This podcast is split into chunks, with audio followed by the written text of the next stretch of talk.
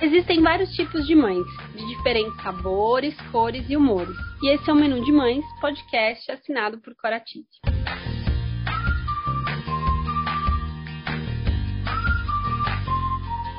Eu sou a Cora, mãe da Teodora, trabalho há 10 anos no mercado infantil e sou idealizadora do Menu de Mãe, onde vou compartilhar experiências, aprendizados através de reflexões, entrevistas e bate-papos, para trocarmos muitas receitas.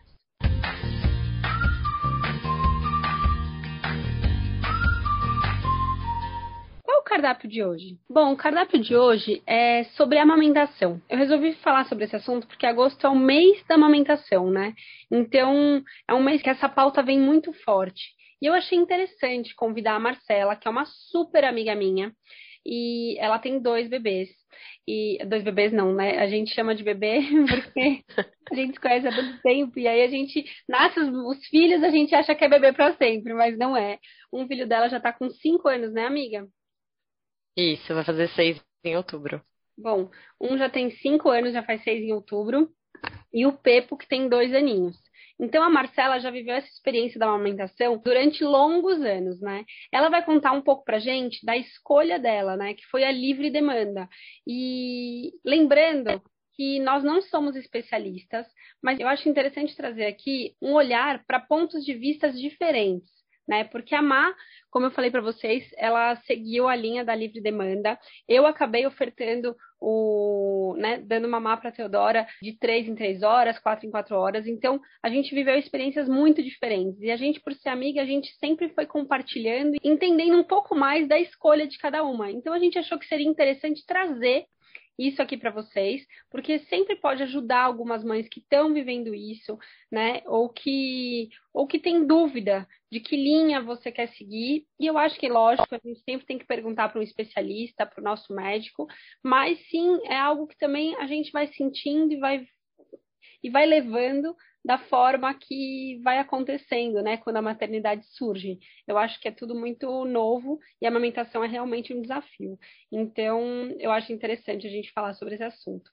É, Ma, eu estou muito feliz que você aceitou aqui ter esse bate-papo comigo. A Marcela já teve aqui em outro podcast, né? E, e, ela falou sobre uma situação super pessoal também que ela viveu. Então, ela já é conhecida aqui de vocês. Então, uma obrigada mesmo por ter aceitado estar aqui hoje. Obrigada a você, amiga, pelo convite.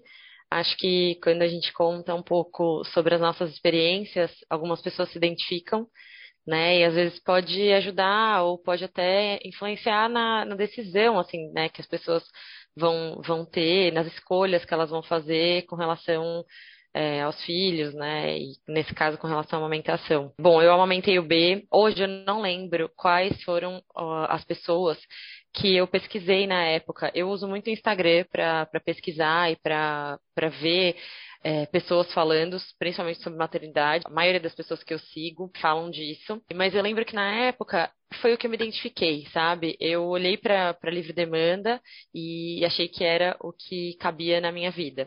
É, depois de um tempo, eu percebi você... também que foi dessa forma, foi nesse momento que você acha que você preferiu seguir por esse caminho, por essa linha? Antes mesmo do Benascer, no caso, né? Isso. Quando eu estava grávida, eu pesquisei algumas coisas, mas eu entrei, eu virei mãe mesmo quando o Ben nasceu. E, e eu acho que a, a, minha condição, né, de, do nascimento do B, que a gente conversou no outro podcast, é, eu não sei se eu estava tão estruturada também para fazer uma outra escolha. Eu acho que nesse momento foi o que eu dei conta de fazer. Eu tinha é, pesquisado sobre a livre demanda, era algo que me identificava, é, eu gostava do, do fato de estar disponível para o Bernardo e, e, de ser colo, e de ser aconchego, de, de amparar né, a hora que ele precisasse. E, e, eu acabei escolhendo, optando pela livre demanda. E foi a livre demanda é, até o, o, fim da amamentação. Uma pergunta, né? É, isso você acha que foi muito mais natural? É, eu tenho certeza que você deve ter perguntado para o médico também a opinião dele, para você se certificar que era o melhor caminho mesmo. Mas você acha que isso foi muito mais natural do que uma indicação, né? Médica, no caso? Isso, na verdade, é, a pediatra dos meninos, é, ela não, não aconselhava muito a livre demanda, é, até pela exaustão, assim, da mãe. É, ela, ela não, nunca é, se opôs, mas ela não era algo que ela aconselhava. E, e ela falava que seria muito cansativo, né? E, e de fato era. Em alguns momentos eu ficava muito, muito cansada. Mas, nossa, foi muito mágico. Assim, na verdade, eu vivi duas experiências muito diferentes de amamentação. Eu vou contar um pouco, né? Com o Bernardo, que tem cinco anos, e com o João, que tem um ano e sete. E com o B, assim, tudo que ele precisava, o meu peito supria. Era, era uma relação muito forte. É, então, se ele ficava frustrado, se ele ficava chateado, se ele estava com sono, se ele estava é, com fome, se ele estava com saudade, eu sentia que ele procurava o meu peito. E até os dois anos, eu fiz livre demanda. Depois de um ano, eu, em alguns momentos, eu, eu conversava com ele, né, para ele não mamar naquele momento. Mas até os dois anos eu fiz livre demanda com dois anos, eu achei que ele estava pronto para a gente conversar, achei que ele podia entender, que ele já era capaz de entender alguns limites que eu ia colocar. Então, é, a gente combinou, e aí ele mamava de manhã, a hora que ele acordava, é, a hora que ele chegava da escola, porque dormia, né, tinha soneca da tarde. À tarde, às vezes, ele mamava a hora que acordava um pouco, e na hora de dormir, à noite. Então, assim, eu falo que foi livre demanda porque em momentos é, que eu achava que era conveniente também para mim, é, acalmava muito o Bernardo. Então, sei lá, no avião, é, num, no momento que ele caiu, se machucou, é, eu podia dar só o colo, mas eu via que o peito era um acalento, assim, para o Bernardo, sabe? Então, eu acabava usando essa ferramenta. Eu lembro muito uma vez que você foi me visitar em casa, né? Acho que foi uma das primeiras vezes, até porque a TT no começo não podia receber visita. E aí você visitou a gente é, e a TT começou a chorar, porque estava chegando perto da hora do banho e depois do banho ela ia amamentar. E aí eu lembro que ela começou a chorar e eu fui acalmar ela, né? É, dando colo e, e dando aquele. ninando, né? É assim que a gente chama. E eu lembro que você me olhou assim, você falou, amiga, você não vai dar o peito para deixar ela calma? e aquilo me marcou muito, porque a minha estratégia era outra, sabe? E funcionava também. Então, e não é que era fácil, né? Também, também é desafio, porque né, você tem que ter paciência, às vezes você fica estressado com a criança chorando, e então aquilo me marcou muito. E eu lembro que você falou, nossa amiga, eu assim, em qualquer situação nesse sentido, eu oferto, porque dessa forma eu sei que acalma, né? E aquilo ficou na minha cabeça. Em alguns momentos, é, eu cheguei a recorrer isso, não é, durante o dia, eu não me lembro muito, mas eu lembro, eu era muito regrada, assim, nos horários, né, da Teodora. Mas à noite, em algum momento que eu passei um aperto de estar muito exausta, eu lembro sim de falar, ai, vou dar o peito rapidinho que isso daí vai me ajudar. e aí, às vezes, eu dava aquela furada no que eu tinha, no que, no que era, no, na linha que eu estava seguindo, né? na, na, minha proposta, assim.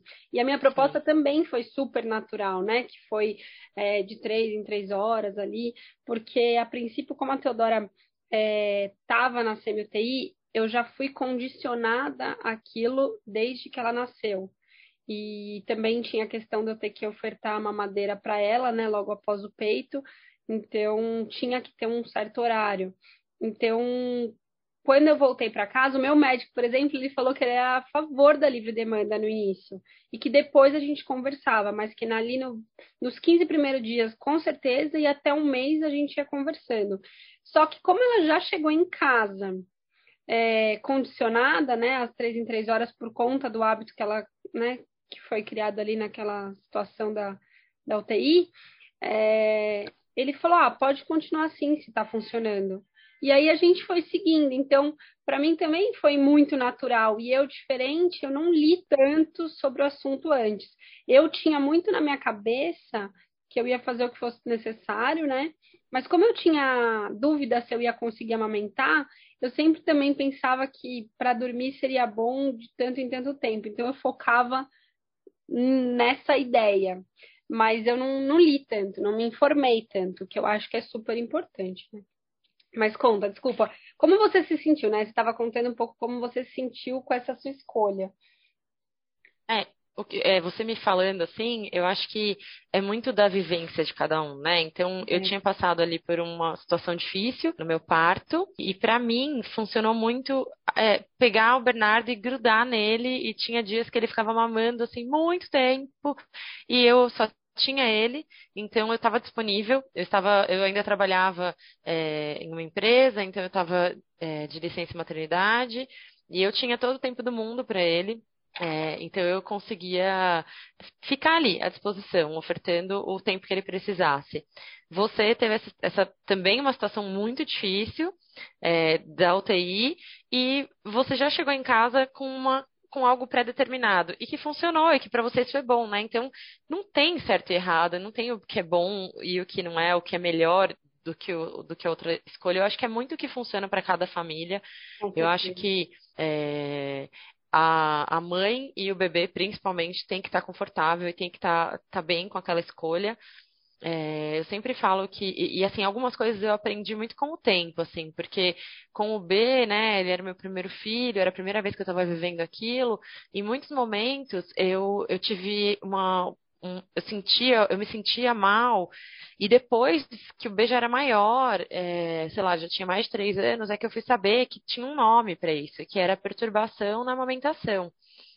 Então, eu não, nunca tive é, crise de ansiedade, eu não sei te falar se parece mesmo, mas já ouvi algumas pessoas falando que parece. Eu me sentia muito angustiada em alguns momentos e eu é, percebia que era em momentos que eu estava muito exausta. Então, aquela noite que ele acordou um milhão de vezes, aquele dia que ele quis ficar no peito o dia todo, que eu não consegui fazer mais nada, que eu não consegui comer, que eu não consegui dormir, que eu não consegui tomar banho. Então, é, quando eu estava nesses momentos de muita exaustão, eu passei algumas, eu tive alguns episódios desse, dessa perturbação. Então eu ficava muito angustiada, eu tinha vontade de, de colocar ele longe de mim, ele estava ali mamando e a minha vontade era tirar ele do meu colo, era tirar ele do meu peito. É, e eu ficava com uma inquietação nas pernas, assim, era, era muito ruim. Eu, eu me sentia muito mal. E eu não sabia o que era, não, porque não se fala tanto nisso. E eu achei que era muito importante eu falar, porque depois, quando eu descobri, eu falei, pô, não sou só eu que passo por isso. Tem Sim. outras mães que também passam. Não, e é muito e... louco, né? Porque é, ao mesmo tempo que você queria estar grudada nele, o fato de você estar vivendo essa perturbação na amamentação é, te fazia querer estar longe dele. Aí eu acho que você devia né, vir essa ansiedade, essa culpa, essa, essa cobrança, né? Como eu posso não querer estar com ele, mas ao mesmo tempo eu quero, que é muito natural também, é, esses pensamentos, né? É, porque as mães acabam se cobrando e, e, sentindo certas coisas, né? Aflorando certos sentimentos, mas que se a gente sabe que existe, né? Como puerpério, se você sabe que existe uma situação como essa, você se prepara mais e entende que o que você está vivendo faz parte, né? Ainda que nem todas as pessoas tenham isso, mas é, você se você vê que não é só você, exatamente como você falou. Eu acho que faz toda a é. diferença. É, eu acho que até você se sente até acolhida, assim, né? Porque você fala, poxa, não, não, não sou eu. É, é algo ali do, do, do, corpo, é uma resposta, né? Sim. Da exaustão, é um, é um, pedido de socorro, assim, né? Do, do corpo que está cansado, que chegou num momento que não tem mais nada para oferecer, né? Então, é, nossa, foi bem importante, assim, para mim. E quando eu li isso, e eu lembrei de como eu me sentia. Quando eu li, eu já não, não passava mais por isso, porque o beijo estava maior, a gente já tinha estabelecido uma rotina muito mais mais é, regrada e com muito menos mamada. É, depois ficou, ficaram duas mamadas só, que era da tarde e da noite. Eu aumentei o B até quatro anos, né? Eu é. parei de amamentar o B quando eu estava grávida do João. É, o que aconteceu, assim, foi que quando ele fez três anos, é, que foi em outubro de 19, eu falei, bom, então tá, agora ele fez três anos, eu vou amamentar. Eu tenho certa dificuldade de, dessas rupturas, tá? Então, eu sou a mãe que não dou chupeta, que não dou mamadeira, porque eu sei que vai ficar até os 15 anos com chupeta e mamadeira, porque eu, eu não quero tirar, eu não quero, assim, eu quero evitar esse tipo de, de sofrimento e de desgaste para mim. Então, Sim. assim, eu escolho as minhas batalhas. Me conhecendo, eu escolho as minhas batalhas. E, e aí, quando o B fez três anos, eu falei, bom, vou desmamar. Vamos, né? Já foi, foi lindo. Foi, eu não tive nenhuma intercorrência na amamentação dele. Foi é. muito tranquilo, nunca me machucou, é, nunca tive problema é, de. Nenhum tipo de problema da amamentação. É super natural, muito, muito né? Eu lembro mesmo. de muito, tipo, muito. ser algo assim. É, bem natural, diferente do que foi para mim. Não foi tão natural no início, mas graças a Deus funcionou depois e aí se tornou algo natural. Mas é, acho que isso é bom lembrar sempre, principalmente as mães de primeira viagem, que a amamentação, assim, o que aconteceu com a Marcela, de ser super natural, algo assim, parece que a criança nasce sabendo e a mãe também, isso é, é raro, é. né? Eu acho que o mais é comum raro. é o que aconteceu comigo, que é, a TT, ela, na verdade, a TT era muito pequenininha, né, e baixo peso, então também teve essa influência.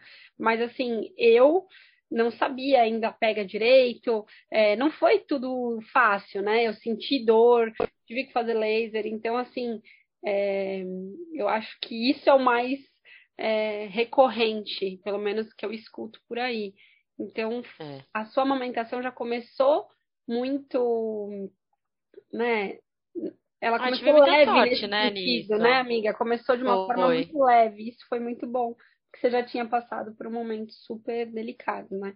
No parto. É, acho que acho que talvez por isso também eu tenha prolongado tanto, porque era foi algo tranquilo, foi algo é, intuitivo, foi muito, muito tranquilo. E assim, a, a maioria, estava aqui pensando, né, as minhas amigas é, e, e, família também que, que tiver que amamentaram, a grande maioria teve problema. Precisou de consultoria de amamentação, precisou de laser. E eu acho que isso é uma, uma dica muito boa também. Eu nunca precisei, mas eh, a minha cunhada, quando teve meu sobrinho, eh, o peito dela machucou. E eu lembro de eu, na época, eu lia muita coisa, né? Me, me informava da amamentação, né? De, dessa parte de, de criação de filho e tal. E eu falei para ela, falei, chama alguém para fazer o laser, porque vai melhorar, falam que é muito bom. E foi assim, parecia mágica. É fez o laser, no dia seguinte estava ótimo. É. Você então, vai para a é próxima mamada, gente... você fez o laser. Na mamada, no meu caso, né? Três horas depois, meu peito estava bom para amamentar. Sabe? É. E, é, é, é, então, é, porque é uma tecnologia muito boa, acho que a gente tem que usar isso a nosso favor, né? E, e, tem as consultoras de amamentação também que ajudam na pega, tem é, a fono que vai ver se a criança tem alguma, alguma, algum freio, alguma coisa que precisa é, mexer para a amamentação ser melhor. Assim, não é para machucar, né? A amamentação, Sim. ela não é para machucar a mãe. A mãe não precisa ficar sofrendo para amamentar. É, que... Se está machucando, acho que precisa de ajuda, né? É, e essa ajuda, muitas vezes, as, né, se não chegou a machucar, é, é só acertar a pega, porque se tiver com a pega certa, você não chega a machucar, entendeu? Foi isso que eu aprendi. É. Depois que eu entendi isso, na hora que eu ia colocar a TT para amamentar, se eu via que ela começava errado, eu, eu tirava e já ajeitava a pega. Aí ajeitava a pega, fluía, que era uma beleza. Se não, Sim. fluía doendo, e às vezes, é, o que é bom saber também é que, às vezes, nem é, vai é, o fluxo correto de leite, e isso pode impactar no peso, porque acha que está mamando corretamente e não está. Então, é muito importante em vários sentidos, né? Sim, eu fico pensando que eu sentia dor no começo, acho que no, no, primeiro mês, mas era uma dor porque era um lugar sensível que tinha um bebê sugando. Então, é, eu lembro que a hora que ele pegava, mas assim, em segundos parava, porque era só a hora que ele pegava. Eu acho que depois que, que ele fazia o movimento e que esquentava, talvez, não sei, é, né, tinha mais irrigação de sangue, talvez, então eu parava de sentir a dor. Mas eu lembro que a hora que eu pegava, que ele pegava o meu peito, eu apertava os lábios, assim, e respirava fundo, e eu lembro que o Tarso ria e eu tinha vontade de matar ele, porque eu falava, uhum. cara, você não sabe a dor que eu tô sentindo. E ele achava engraçado, porque eu fazia uma cara de desespero. É. Mas assim, cinco segundos passava. Então é, não era uma dor no fa de fato, né? Era só ali aquele. na hora que pegava. É acostumar, né? O peito vai acostumando. Sim. É, é, eu lembro. Calejava, né? De você, né? De você, assim, no meu caso, eu lembro de eu ir acostumando com, aquele, com aquela sensação. E aí depois já virou algo muito, é, né, fluía muito bem. E assim, Má, durante todo esse tempo, né, durante esses quatro anos, você sentiu, né, que se amamentou o B, você se questionava dessa decisão, dessa linha? Você pensou em mudar em algum momento? Não, eu não me questionava. É, como eu falei, né? Depois dos dois anos, a gente estabeleceu alguns horários e aí tinha algumas exceções, mas a regra era ele mamar nos horários que a gente tinha combinado e funcionava super bem. E eu tinha muita certeza, assim, eu gostava da, da forma que era eu gostava de amamentar, eu sempre gostei, sempre foi com amor e com prazer, assim, nunca foi um sacrifício. Nunca não, né? Tinha dias que era, porque eu estava mais cansada, porque de repente eu precisava sentar e trabalhar e ele demorava para dormir, ficava mamando. Então, assim, tem situações que sim, são difíceis no meio do processo, mas, de modo geral, é, não era um sacrifício para mim. Era gostoso, era prazeroso. É, eu me sentia feliz fazendo aquilo. Mas existia uma cobrança muito forte social, assim. Então, é, desde que ele fez um ano, as pessoas me perguntavam quando ele ia parar de mamar. E eu respondia, eu não sei. E as pessoas insistiam nessa pergunta. E eu acho muito desagradável que as pessoas é, queiram interferir na amamentação, porque a amamentação diz respeito à mãe e ao bebê, mais ninguém. E de repente, né, sei lá, eventualmente uma rede de apoio, uma babá, um pai, uma avó que está ali junto, que está dando suporte, mas no começo, né, porque depois a criança é maior, fica um pouco mais, mais tranquilo. Mas eu me, eu me senti, eu tinha vergonha muitas vezes de amamentar o B é, nos lugares, porque eu sabia que as pessoas iam falar. Então, apesar de eu amar a minha escolha, eu sentia vergonha quando eu estava é, entre pessoas que, que eu não conhecia e que iam me questionar, e me questionavam, assim, pessoas que eu nunca tinha visto na vida, em restaurante, é, sei lá, pessoas que também da família, amigos, é, as pessoas questionavam essa, essa minha escolha e, e sempre, ai, nossa, mas ele tá muito grande, e assim, muito grande para quem, né? Quem determina qual é a idade que tem que parar de, de amamentar?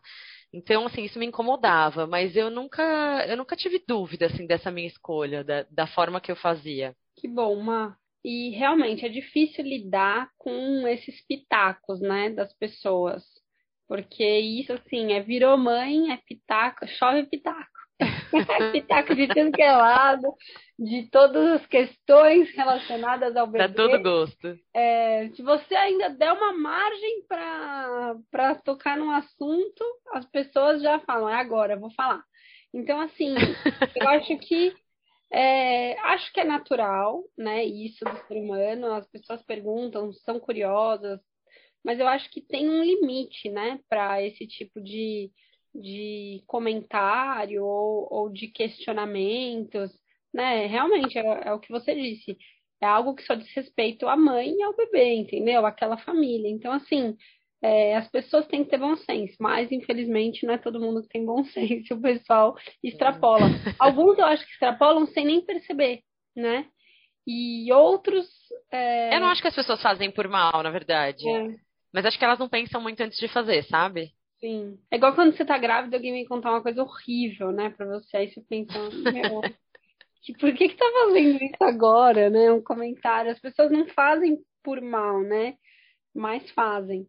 E tem pessoas que não é, ligam é, quando... pra isso, né? É, tem pessoas Sim. que não ligam para esse, esses tipos de comentários e, e, e, mas tem pessoas que ligam mais. Então, eu acho que as pessoas, em geral, têm que ter mais cuidado para tocar em certos assuntos, né?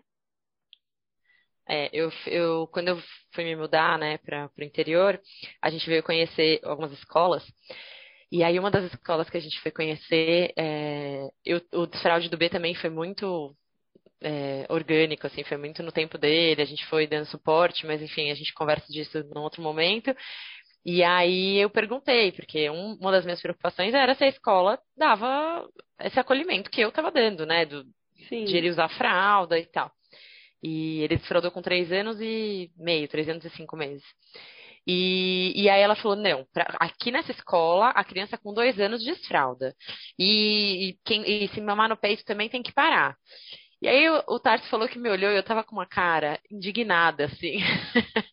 Porque ela, assim, ela é escola, não dá pra determinar como vai ser, sabe? E aí eu, eu já encurtei ali o, né, a conversa e a gente foi embora. E aí, depois, conversando com uma amiga, ela falou: Amiga, você tinha que ter esguichado leite nela. Não dava para deixar passar. Porque ela falou: Cara, que falta de respeito. que assim, uma escola fazer isso com a mãe, sabe? Esse julgamento. Essa... Então, é, eu me divertia com, com as minhas amigas com esse assunto, porque não dá, não dá para as pessoas quererem determinar como vai ser, né? Não, ainda mais uma escola, né? Isso é bem. Assim, ó, eles querem isso para facilitar, é, para facilitar dentro da escola, né? Ah, uhum. em relação a mamar, em relação ao desfraude. É, tipo, até entendo essa as facilidades que isso traz para a escola, mas assim, acho que não, não é o certo, né? Querer apressar as coisas é, para atender a escola e não a criança. É, não dá para pensar só na facilidade, né? Tem que pensar Exato. no todo, na família, na criança, em tudo, né? É. Então é bem absurdo. E uma e como o B lidava com isso, né? Ele amava, né? Poder mamar sempre. Como como foi é, como você acha que ele se sentia, né? Como ele se sentiu durante todo esse tempo, assim? Nossa, o B amava. Ele amava mamar, assim. Era uma coisa... Era, era uma conexão muito forte nossa. E uma terapia até que, que a gente fez para falar dos filhos, eu e o Tarso, recentemente, é, a gente falou para falar do B especificamente, e aí a gente falou, falando com ela, ela falou, nossa, é, você e o B, assim, o símbolo da, desse começo da vida dele, né, com relação, com, as, com relação a você, vocês dois, é o peito, é, é o mamar, assim. Ele era muito, muito apaixonado e ele, de, até os três, quatro anos, a hora que ele colocava assim a boquinha para mamar, o olhinho dele já ia fechando, assim, era, era muito calmante para ele, era muito relaxante e era muito lindo, assim, de ver que eu proporcionava aquilo para ele, sabe? Eu me sentia o máximo, sabe?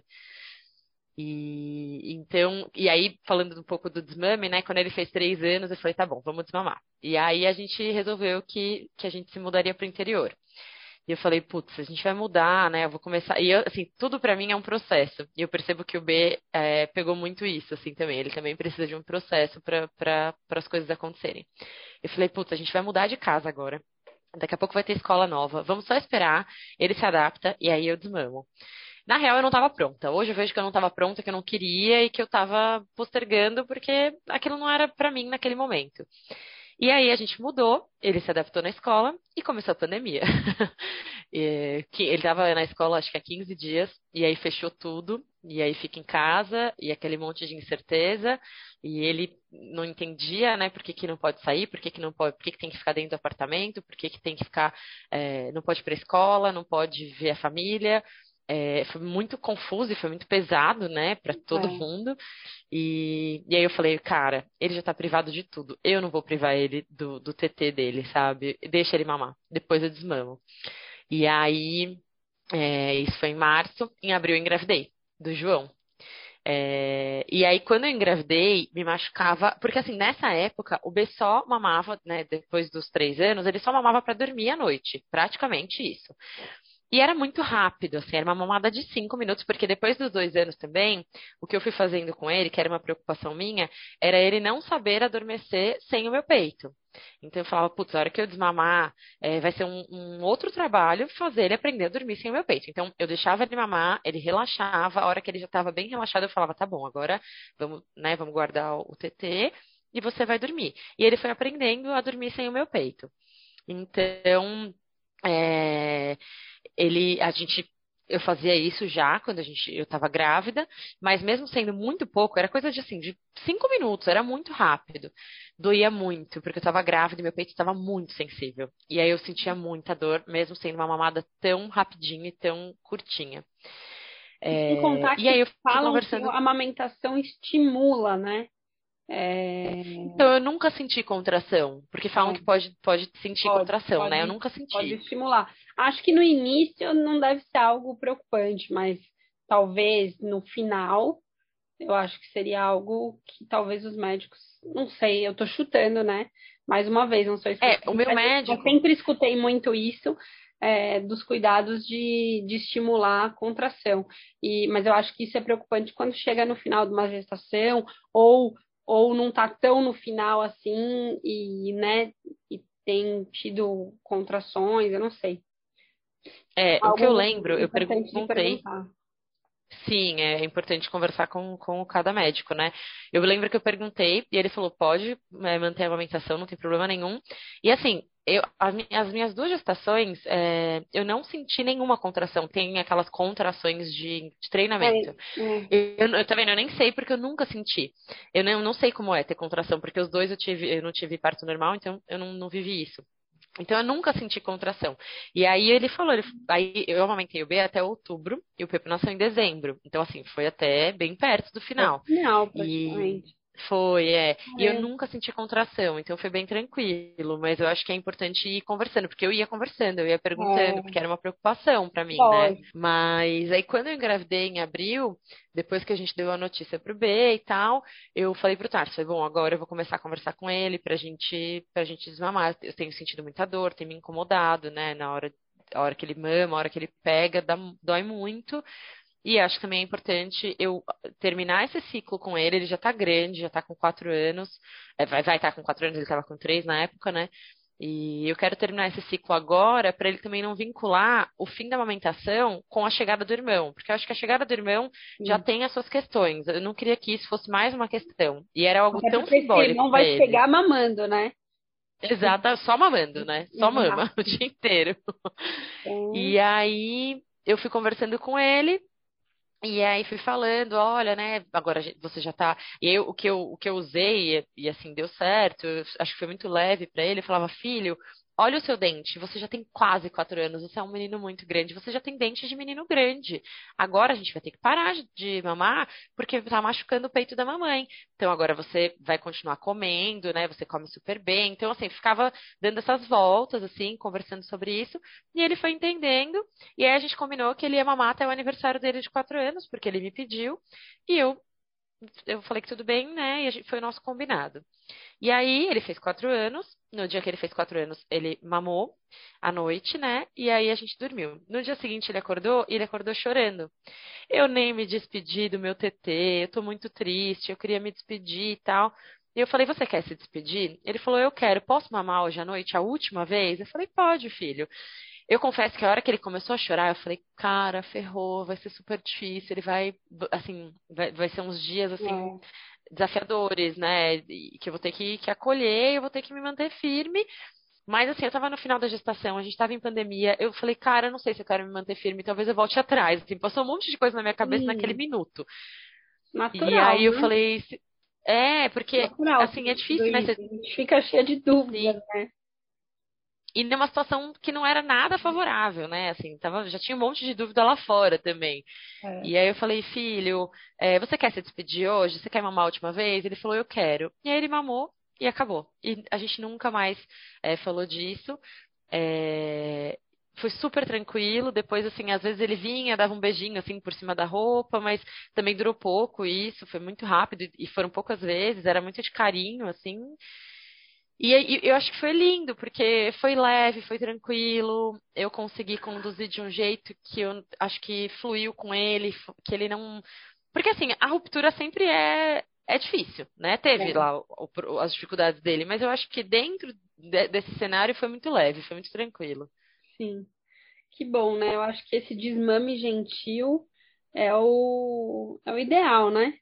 Porque fazer algo muito de uma forma abrupta, a criança sente demais. É, e eu acho que até a mãe sente, apesar da gente ser mais madura e tudo, também é, envolve muitas questões, né, com a amamentação. Então, sabe que o desmame da Teodora também foi de uma forma muito natural. E isso, nossa, foi ótimo, porque eu estava super apreensiva quando estava chegando próximo dos seis meses, que eu pensei que eu ia ter que parar de amamentar, que eu ia voltar a trabalhar, e meu trabalho era longe, né? Então, é, isso me deixou muito aflita, porque eu é, amei também amamentar, foi uma experiência incrível. E então eu tinha medo com ah, como é que ia ser esse negócio de tirar leite no trabalho, eu não sabia se eu estava disposta a tudo isso.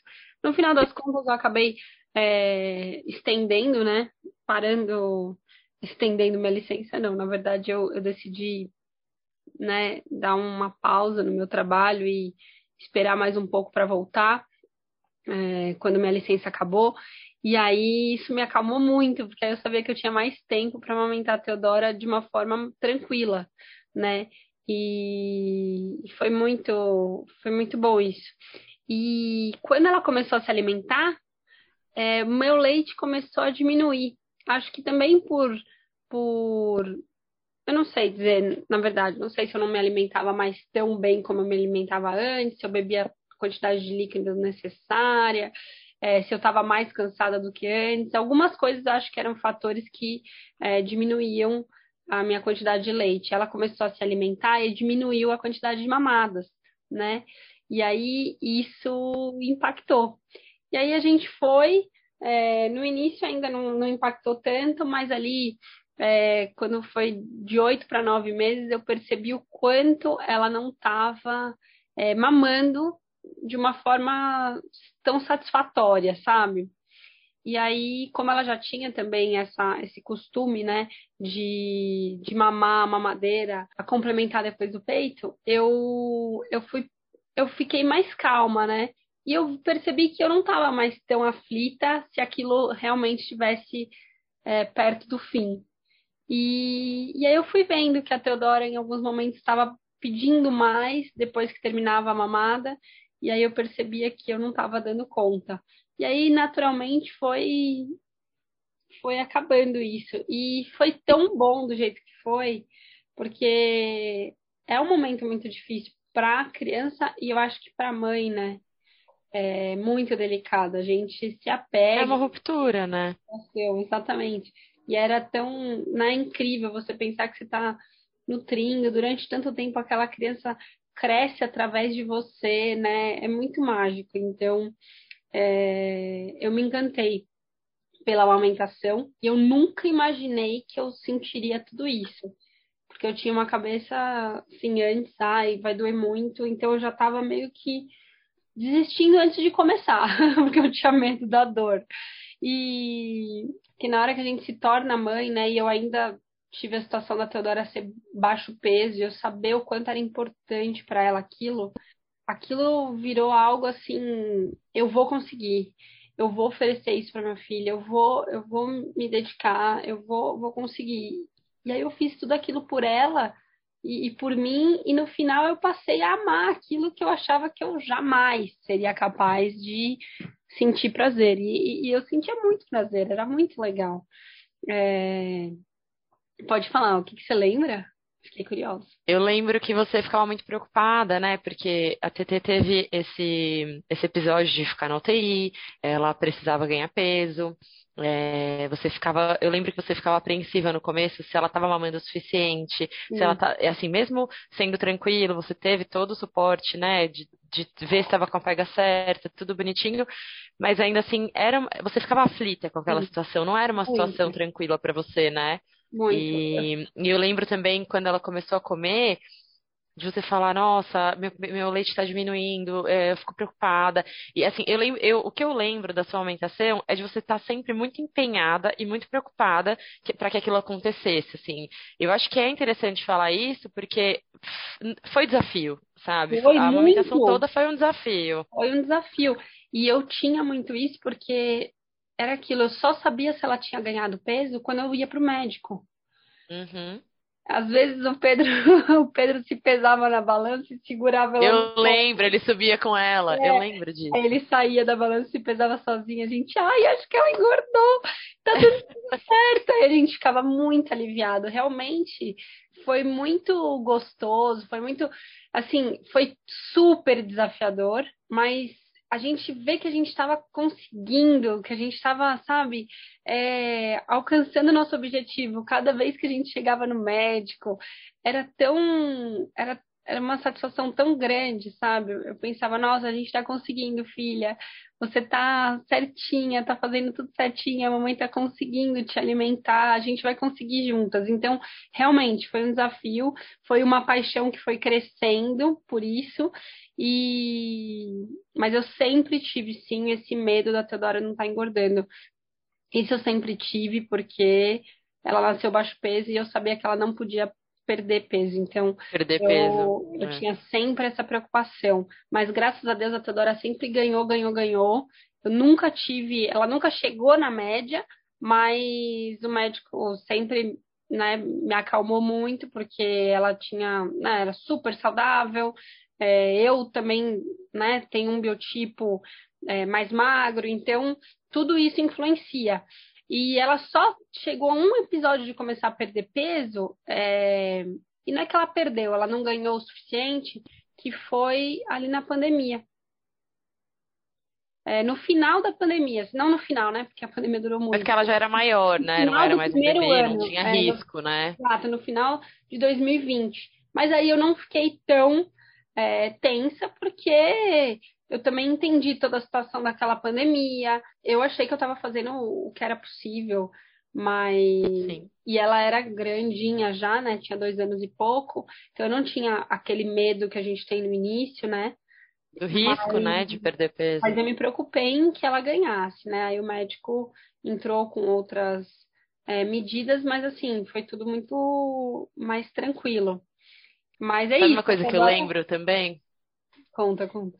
Que eu acho que é importante a gente falar, porque assim, tem pessoas que não conseguem amamentar, né? Tem mães que não têm leite, tem mães que optam por não amamentar também. Sim. E uma coisa que eu, eu, lembro muito é de quando ela começou a se alimentar com seis meses e você falava, eu preciso amamentar ela até pelo menos um ano, porque a imunidade dela, eu é. preciso garantir que a imunidade dela fique boa. Eu lembro muito dessa sua preocupação, da, que a amamentação ia é, ajudar e cuidar dessa parte da imunidade. E assim, a Teodora é, mamou até oito, nove meses. E ela é uma criança super saudável. Graças a Deus. É, ela, ela complementou, ela sempre complementou, então o seu leite é, não era o suficiente para ela ficar satisfeita, então você sempre complementou. É isso, né? Não estou enganada, né? É, durante muito tempo eu complementei, não complementava em todas as mamadas e não, e não foram todos os meses, mas eu, eu falo que sempre e é por isso que eu acho que você tem na sua cabeça que sempre também, é. porque eu foi muito. Então, para mim foi assim, foi muito importante, sabe? E eu dou graças a Deus que ela pegou a mamadeira, né? Se adaptou à mamadeira tranquilamente. Isso desde que ela nasceu, assim, na, na UTI, ela mamou na mamadeira, ela não engasgava.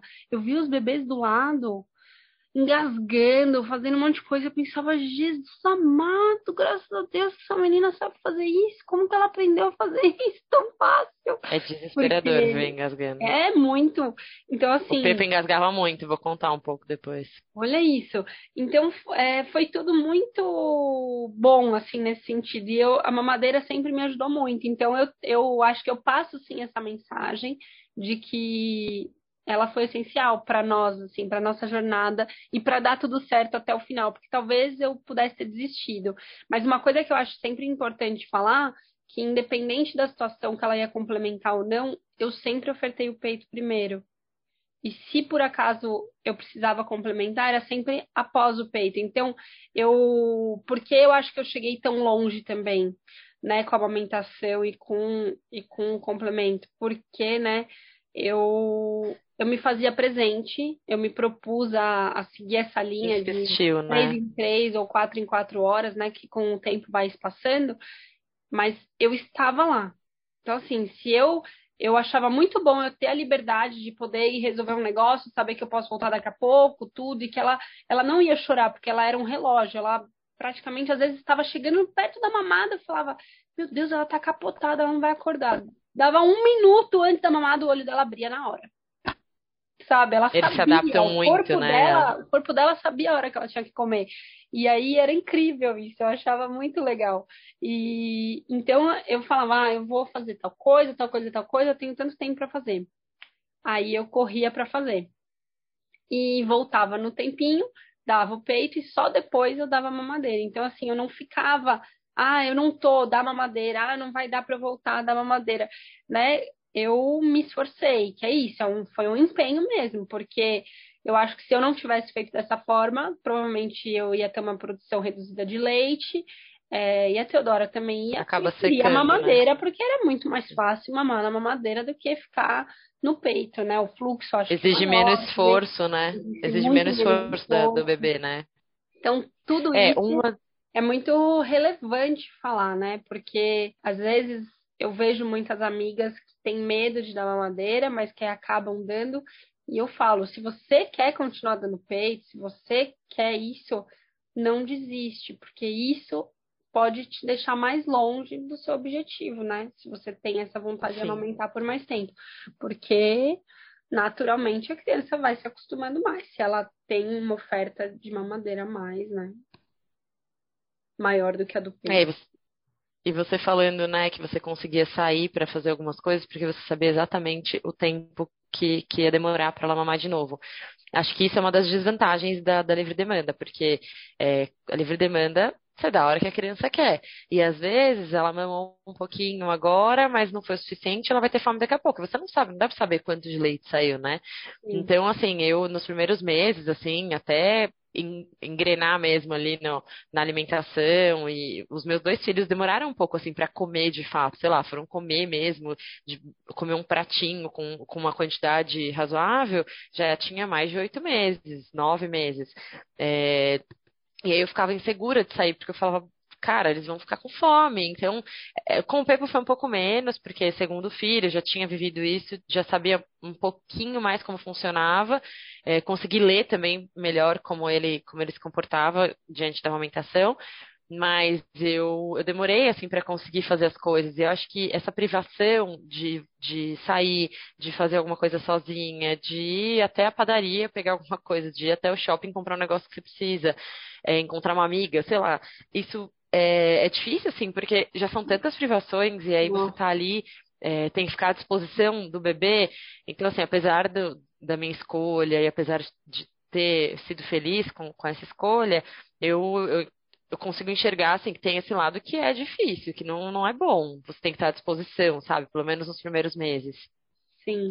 Não, eu acho que é, eu acho que é um, um desafio gigante, né? Porque eu me sentia muito é, um, era um pouquinho da Cora antes, né? Quando eu podia ter essa liberdade, ah, eu vou ali rapidinho resolver um negócio, eu já volto, ah, eu vou aqui fazer tal coisa, sei lá. Faz toda a diferença. Coisa. É, então, isso me dava uma liberdade muito boa. E, inclusive, eu acho que é bom falar, né, que quando eu, quando eu comentei que um dos motivos que me fazia muito. É, fazia muito sentido para mim seguir essa escolha de, de amamentar de tanto em tanto tempo foi é, a parte do sono, porque foi algo que eu estudei muito, eu li muito, eu fui muito atrás, porque eu queria. Porque, assim, óbvio que qualquer pessoa com sono cansada não é a mesma coisa, mas eu, se eu tô muito desgastada, se eu tô muito desgastada, realmente eu. Assim, eu me sinto muito mal é, sendo essa pessoa, entendeu? Então, uhum. eu sabia eu sabia que era importante eu, eu tentar fazer isso para ter uma relação melhor, sabe? É, com a minha filha, com meu marido, com o meu trabalho, com tudo. Então eu, eu me dediquei muito a isso e, sabe, e as pessoas falam, ah, ela, nossa, ela dormiu a noite inteira, desde muito cedo, a Teodora dormiu bem, né? Lógico que tiveram vários episódios, tem, né, N situações. Hoje, hoje à noite a Teodora do nada me chamou na babá, né? Mamãe, eu tô com medo. Aí eu corro lá, falo, tá com medo do quê? Tá tudo bem, a mamãe tá aqui. Ela nem tava com medo, era calor. E, e porque quando eu cheguei lá, ela falou, eu tô com calor, pode tirar minha calça. então, assim, né, e eu tô lá, eu tô disponível, eu sempre estive, sempre fui muito presente, mas sempre fui muito firme para ela voltar a dormir sozinha, para ela não depender de mim, não depender da mamadeira, não depender do meu peito. Então, assim, não é que eu nunca furei isso, já furei várias situações, né? Tava com sono, quis facilitar, né? Mas assim, eu sempre pensava a longo prazo. Se eu facilitar hoje, eu vou estar tá, é, longe do meu objetivo, que é que ela consiga isso a longo prazo é, fazer isso. Então, toda vez que eu falhava, eu pensava, tudo bem, eu falhei hoje, não tem problema, eu precisei disso, eu me permitia viver aquilo da forma que foi possível e falava, amanhã eu vou ver se eu consigo descansar um pouco hoje melhor, vou ver se eu vou deitar mais cedo, para a hora que me chamasse, me chamar no meio da noite, eu estar tá preparada para aguentar firme e tá mais disposta. E dar, e dar esse suporte que ela precisava para ela saber que ela consegue dormir. sabe, sozinha, que ela não precisava de mim, não precisava de nada, além, né, não precisava do peito, no caso, e, e não é fácil, né? Então, eu até, assim, eu, eu não, não quero julgar, mas de uma certa forma vou julgar, que é, eu sempre achei que era mais fácil dar o peito, isso porque eu vivi isso poucas situações, tá? Mas eu pensava, momentaneamente é mais fácil dar o peito ali, porque aí você dá o peito, criança volta a dormir, você volta a dormir e fica tudo bem. Só que a longo prazo isso vai dificultando sua vida, porque quanto mais isso acontece, mais difícil é sair desse ciclo, né? É quanto mais tempo, é como tudo, né? Quanto mais tempo tem a chupeta, mais difícil fica de sair. Lógico que uma hora vai sair, dá tudo certo. A gente não vê gente grande, é o que falam. Você vê gente grande praça, ninguém vê, vê adulto, né? De chupeta, não, você vê gente grande mamando, não, mas é, sabe? Então toda vez eu pensava, nossa, eu dei o peito, foi muito fácil. Então assim, eu tô julgando através da minha experiência, inclusive. Quando eu dava o claro. peito, foi mais fácil. Mas eu, a longo prazo eu sabia que ia ser mais difícil. Entendeu? É, eu, eu sinto um isso, assim, né? eu acho que. Ah, a criança. É, tudo que a gente determina, assim, e a gente é, é consistente, a criança, a criança entra, né? A criança se adapta. Hum, eu sinto muito isso. E, e quando, e assim, eu, como eu sempre dei livre demanda, principalmente com o Bernardo, é, né, que eu só tinha ele, eu estava ali mais, mais disposta, mais à disposição dele também é, ele não dormia com o Tarsi, por exemplo. Então, eu acho que você vai lembrar de episódios da gente ter saído para uhum. jantar. E, e o Tarso ligar e falar. É, às vezes ele dormia com o Tarso, então, mas assim, eu já deixava tudo preparado, dava uma má tal. Mas se eu saía um pouco mais cedo ou é, mais tarde, ele ainda não tinha dormido, e aí ele chorava, chorava, chorava, e só a hora que eu, que eu, que eu tava lá, que eu chegava, é que ele parava de chorar. Então, tem essa, esse lado de ser mais fácil, sim, porque no meu caso, né, com o Bernardo, eu colocava ele no peito, ele relaxava, ele se acalmava, ele adormecia, mas também tem a questão da criança depender muito só de você, porque só você tem o peito. O pai não pode fazer nada, a babá não pode fazer nada, a avó não pode fazer nada, ninguém pode fazer por você. Então, acaba sendo muito exaustivo nesse sentido, né? Então, às vezes à noite, o B acordava, o B foi, nossa, oscilou muito o sono dele.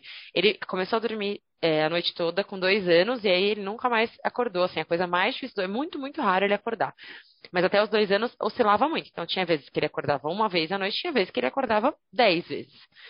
E aí nessas fases, principalmente, sei lá, dentinho nascendo, alguma coisa assim, eu, eu falava pro Tarso, ah, pega ele, fica com ele um pouco. E ele não aceitava, porque ele queria ficar comigo. Ele, ele queria o meu peito. Não adiantava o Tárcio é, tá ali com toda a disposição, todo o amor, todo apego do mundo. Ele não queria. Então eu sentia, nessas horas eu sentia, eu falava, nossa, ele só quer meu peito, tá bom, bora lá. E aí, é, um dos motivos de eu fazer cama compartilhada foi por conta disso, porque me facilitava muito. Ele mamava deitado, eu não precisava levantar, não precisava ficar sentada com ele no colo, porque era muito exaustivo. Sim, imagino. Então, mas assim, mas acho que tem esses dois lados, sabe? Situações, eu ficava exausta, imagina passar isso todo dia, isso. Não tem como não ser é. cansativo, né? E outra, a amamentação é algo que ela cansa por, por natureza, né? A mãe amamentando, ela, ela fica mais cansada, né? Ela tá. É, é o corpo tá ali produzindo, tá, né? Acho que é isso um é pouco, né? O corpo tá trabalhando o tempo todo, então é, é um cansaço que, que eu imagino, deve ser muito difícil. E amiga, como foi assim quando, né? É, o segundo filho, como foi para você, né? Quando teve a chegada do segundo filho, você já sabia também que você queria seguir nessa linha. E, e, e, conta assim a diferença, né? Isso eu acho que é importante também. É, eu acho que com o Pepo, eu queria seguir essa linha. Eu acho que é o que eu sei fazer, na verdade. Eu não sei se eu saberia fazer diferente. É um instinto, assim, o choro me, me causa um instinto que eu preciso resolver aquilo sabe? Aquele choro é, inconsolável do bebê, né? Eu falo, não Sim. um choro da criança maior, que você conversa, né? Acolhe, é diferente, mas aquele bebê chorando, eu não sei lidar de outra forma que não seja acalmando no peito.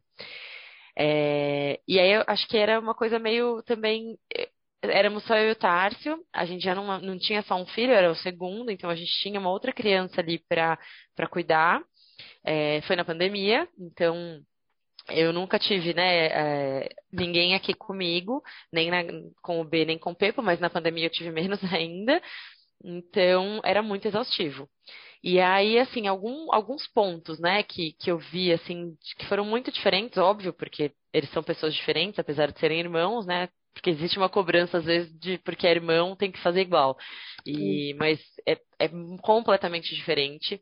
É, o Pepo não tem essa relação com o meu peito. Ele gosta muito de mamar, mas ele não tem essa relação com o meu peito. De ser um porto seguro ali, sabe? Ele tem essa relação comigo e com o Tárcio.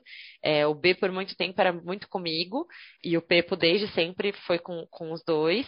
Exceto algumas situações, sei lá, tá com muito sono e eu tô ali, ou eu dei uma saída e ele tá muito cansado, tá num dia que foi muito cansativo, ele fica me chamando, mas em outros momentos ele vai com o Tarso. Então o Tarso normalmente faz ele dormir dançando, assim, ele pega, põe, encosta assim o Pepo no peito dele, bota uma música tranquila e fica dançando pela casa e ele dorme. Isso nunca aconteceu com o Bernardo. E isso assim, desde que o Pepo era pequenininho.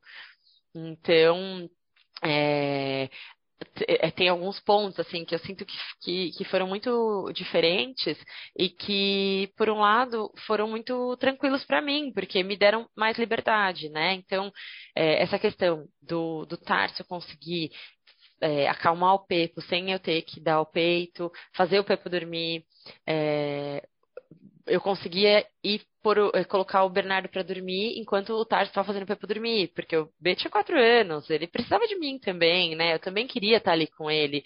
E eu lembro de quando o Pepo nasceu, é, que eu, eu chorava, assim, eu falava, eu tô com saudade do B, porque nos primeiros dias, nos primeiros meses, você fica muito ali com o bebê, né? E o bebê mama, e aí ele chora, e aí o Pepo teve muita cólica, e aí eu li que o peito aliviava muito a cólica, então eu dava o peito mesmo.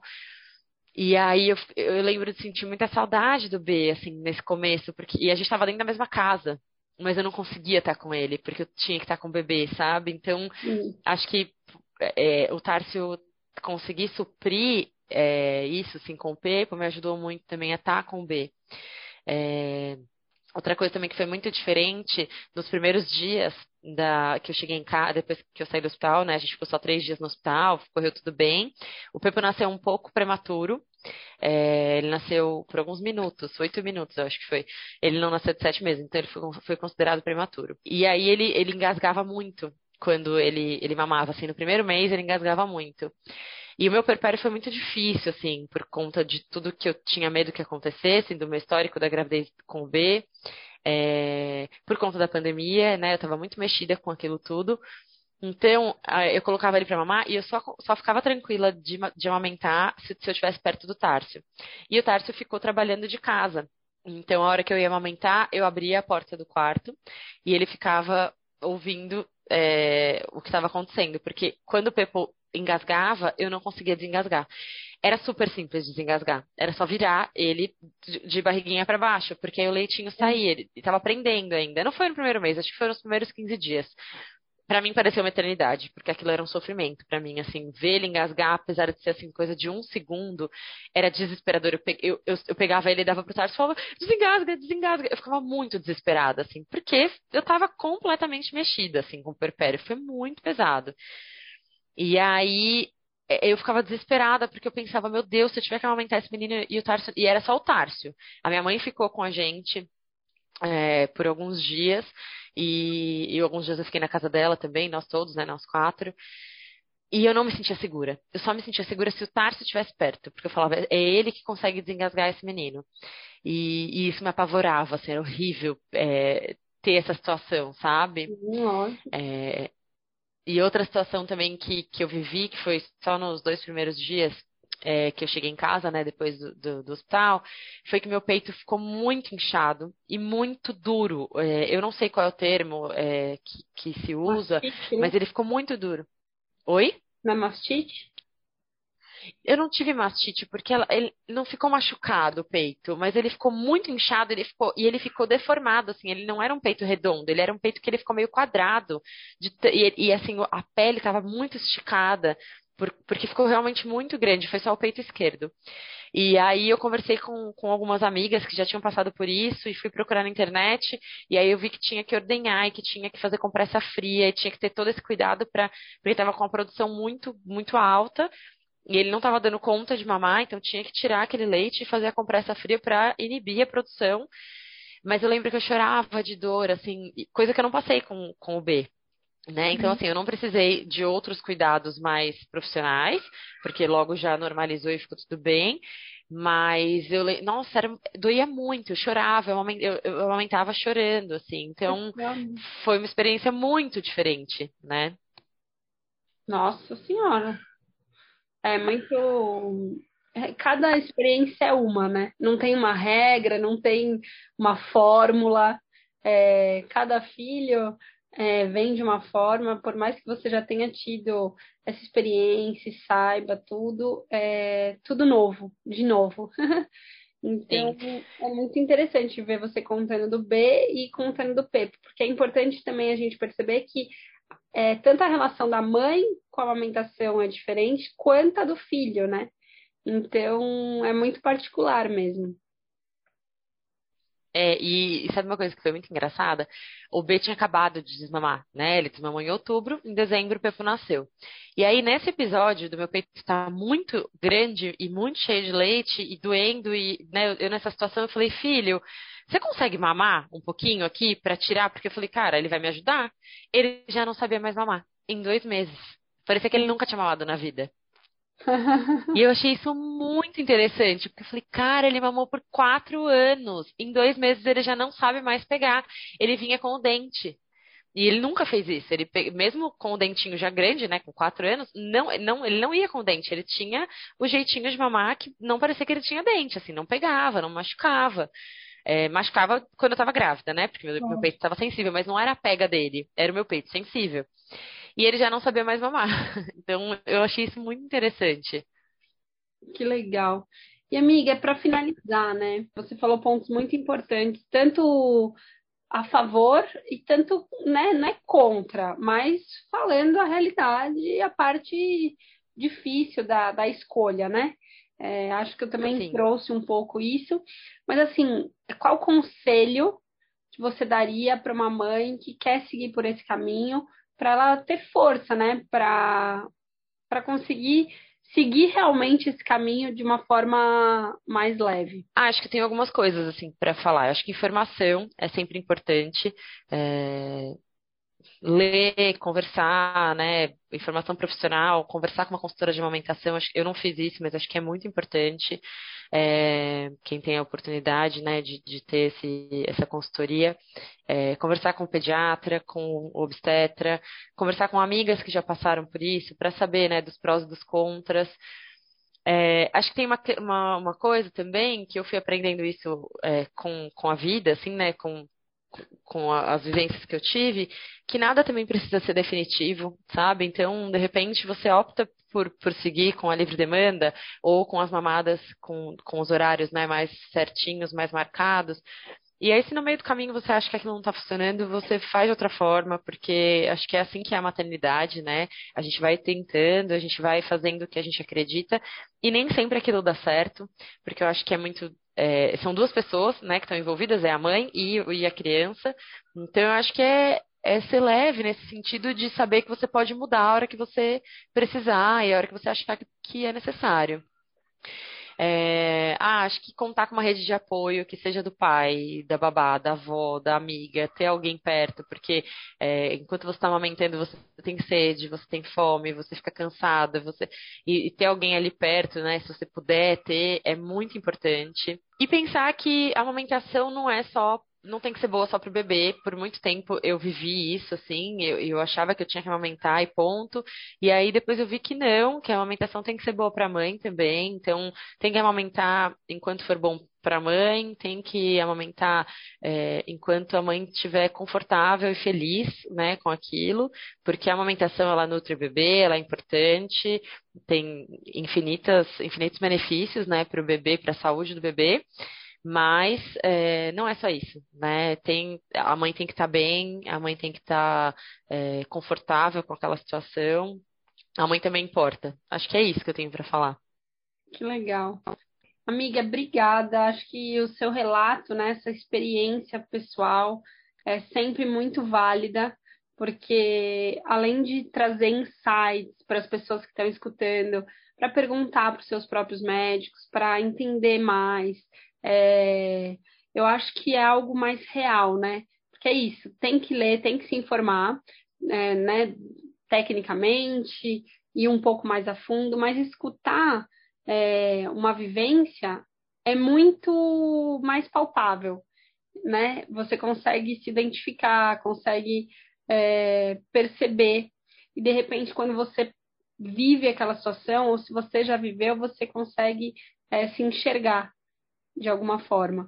Então, eu acho muito válido a gente trazer um pouco isso aqui. É, e, eu, eu espero que as pessoas tenham gostado do episódio de hoje.